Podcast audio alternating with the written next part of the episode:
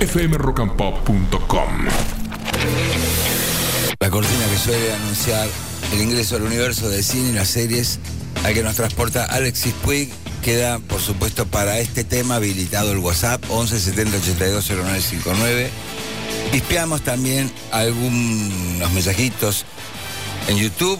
También pueden recomendar, también pueden consultar. ¿Cómo estamos, Ale? Hola Beto, ¿cómo estamos? Muy bien, por suerte. Una semana con varias novedades.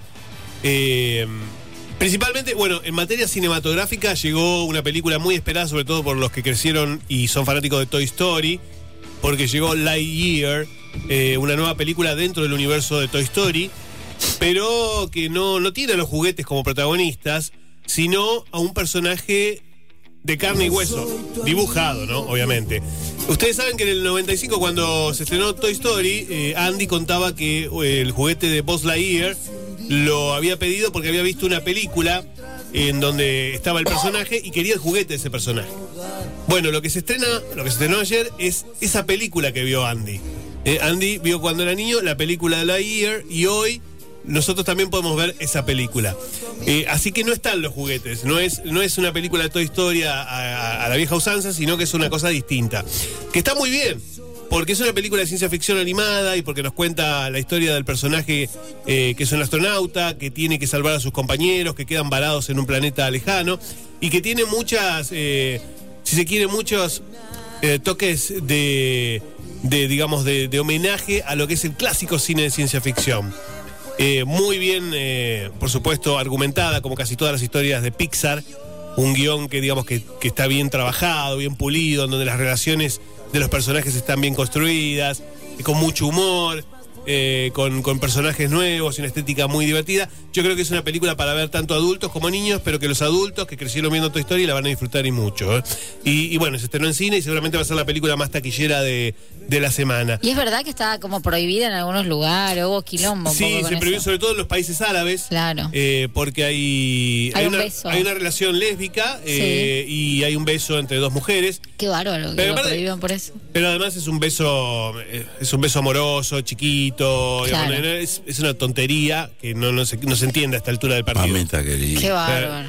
Igual te digo una cosa, hablando justo del beso, eh, em, qué, qué bueno que trajiste a colación, porque supuestamente esta es la película que vio Andy en el año 95, ¿no? Sí. Y yo no me imagino en el año 95 una película en dos, con dos mujeres besándose Sí, y formando una familia como, como ahora está tan naturalizada. Es verdad. Es verdad. Sí, digamos, ahora eso, digamos, Es como eso- que siento que por ahí las películas de Disney Sí. tienen que empezar a involucrar esas ciertas, digamos, distintas identidades o distintas cosas. Las Sí. tiene- o sea, es como una cuestión de que lo tienen que empezar a poner. Totalmente, sí, y lo quieren naturalizar. Sí, ya lo están haciendo, pero es verdad que en el Sí. 95 no era un tema instalado.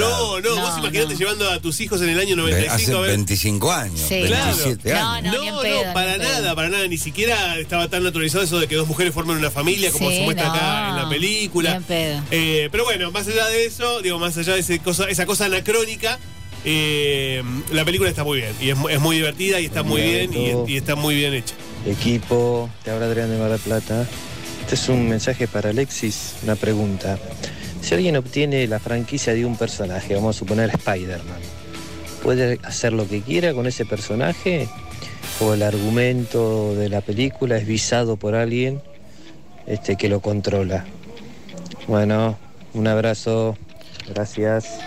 Eh, no, generalmente las, las franquicias de, personajes eh, están eh, como las franquicias de los negocios, están, están, digamos, supervisadas por el dueño del personaje. Vos si compras una franquicia de un negocio, no podés hacer lo que quieras, tenés que respetar eh, los, eh, la, la estética, los colores, los productos que vendés. Bueno, con los, con los personajes pasa lo mismo. Si vos eh, adquiriste el personaje, la licencia de Superman, bueno, no podés hacer lo que quieras con Superman. Tenés que consultar con DC, que es eh, el dueño del personaje, Claro. ¿no? Eh, eso por un lado. Y mm, después, por otro lado, generalmente los, en el caso de los personajes siempre, siempre son socios los, los dueños. No, no, generalmente no te venden el personaje o no te dan la- los derechos del personaje así para que, para que vos hagas la tuya. Eh, ganan mucho dinero con eso, así que no los pueden soltar. Y quería recomendarles también una película que está en Netflix, eh, que es La ira de Dios. Ah, ¿qué tal la película ira de Dios? argentina con. ¿Cómo te subís, eh? Con Diego Peretti. ¿Cómo te subís a la ola nacional? Diego Peretti. Hasta recién estaba así, Sí. distacio, Sí. de- a medio como aburrido. Sí. haciendo, juntando miguita de pan. Ya escuchó cine nacional y se despertó. Bueno, es una película basada... Se siente como que le invaden Y su no, propia. No, al Pero contrario. Alexis tiene. Hay lugar, hay lugar para que se suban todos. No, pero yo siempre hablo de cine argentino cuando se estrena cine argentino, Ey, ¿no? pero con granizo no fuiste muy generoso. Y bueno, no, no, no, no. Con esta, Con esta... Porque eh, nadie lo compra, Alexis. cla- es ¿no? verdad. La ira de Dios es una es un thriller, es un thriller eh, en donde un el asistente de un escritor empieza a sentir, a sospechar que este escritor tiene que ver con la muerte de muchos de sus familiares. Mm. Y entonces acude a un periodista para que le ayude a investigar y para poner, digamos, al descubierto al, digamos, la verdadera personalidad de este escritor, ¿no? El escritor en la película lo hace Diego Peretti y el periodista lo hace Juan Minujín. Eh, y es un thriller policial con ribetes psicológicos que tiene momentos buenos. Tiene algunos fallos en cuanto a, digamos, a lo que ocurre siempre, ¿no? En cuanto a, a la dirección de actores. Siempre hay un problema con la dirección de actores. Cada uno hace lo que quiere. No hay, no hay un, digamos, una uniformidad en la actuación. No hay ¿no? consenso. De la de Yossi, ¿quién, er- ¿quién hacía ese trabajo? Bueno, ahí lo, lo hacía eh, tanto Sebastián Borestein como, eh, como Daniel Burman. ¿no? Bueno, ahí está muy habría bien. que empezar ¿Ves? a contratar este tipo de personas que hacen eso. En Yossi está muy bien. Yossi está Claro, por eso.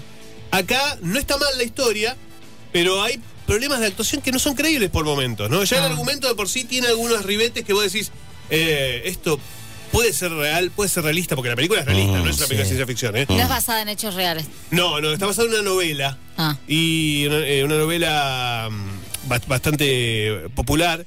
Pero bueno, es un, es un buen cine, eh, digamos, es un buen cine, es un cine que no es pretencioso, eh, que crea climas, eh, pero que tiene algunas fallas en la, en la actuación, sobre todo. Eh, parece, por momentos, incluso Peretti parece que le hiciera de taquito algunas cosas, ¿no? Eh, más allá de eso, me parece que es una, es una interesante trama, bastante original como para ver, eh, porque, bueno, tiene un, un desarrollo, digamos, que, que te mantiene en vilo, y un final que, bueno, Pero hay un argumento parecido en una película de Charry y Antonopoulos. Epa. De un escritor que va marcantando los crímenes y alguien se inspira en esos crímenes y un Sí. periodista empieza a investigar al escritor. Es Sí. un choreo esto. eh, eso ya también había sido, un choreo, había sido un choreo en su momento también en otras películas. ¿no? Plagio Eh, di plagio. Eh, digamos, eso del escritor que hace... Ahora, ahora ese peliculón de Charry y me- Mónica Antonopoulos. Bueno, para peliculón, para Eh, peliculón. cine sin fisura, le diría Sí, película. bueno, eh, eso también le pasaba en Bajos Instintos. No sé si todavía se acuerdan, sí. ¿no? Pero pasaba- bajo instinto nos acordamos de otra cosa. Sí, bueno, sí, claro, de verdad. Está, está muy bien. Así que bueno, la ira de Dios, véanla, véanla, Vamos a sa- ver. saquen sus propias conclusiones, Bueno. ¿no? Eh, cine argentino, pocos actores, no muchos, eh, mm, bastante hermética, ¿Duración? deprimente por momentos, una hora cuarenta. Bueno. Está bien, Bueno, bien, eh, está bien. está lindo, para Está la noche, fin de Es, semana digamos, largo. sí, es una, es un- una buena opción si quieren ver cine argentino y si quieren ver cine de género, ¿no? fmrockandpop.com. Connettate.